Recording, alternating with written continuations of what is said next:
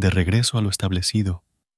La vida del verdadero creyente es una vida de reformarse, entendemos, con el favor de Dios, conforme a la revelación del Señor en su palabra.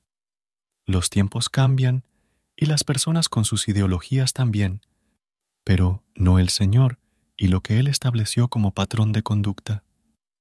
El hombre es igual a la mujer en dignidad y honor, pero la preside en autoridad, gobernándola de una manera protectora y benigna para con ella y honrosa para con Dios. El pecado impide que cualquier gobierno ejercido por el varón sea perfecto, y por ende la sujeción de la mujer también.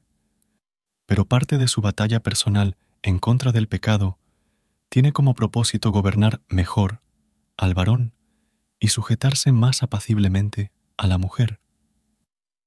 Este escritor repudia por completo la autoridad que antibíblicamente le ha sido añadida al varón en detrimento de la libertad de la mujer.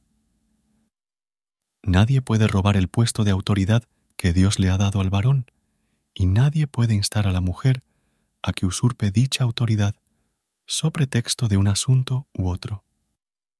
Ten cuidado, mujer. Cuídate a ti misma y cuídate de ti misma. Quien quiera que seas, cuida tu alma.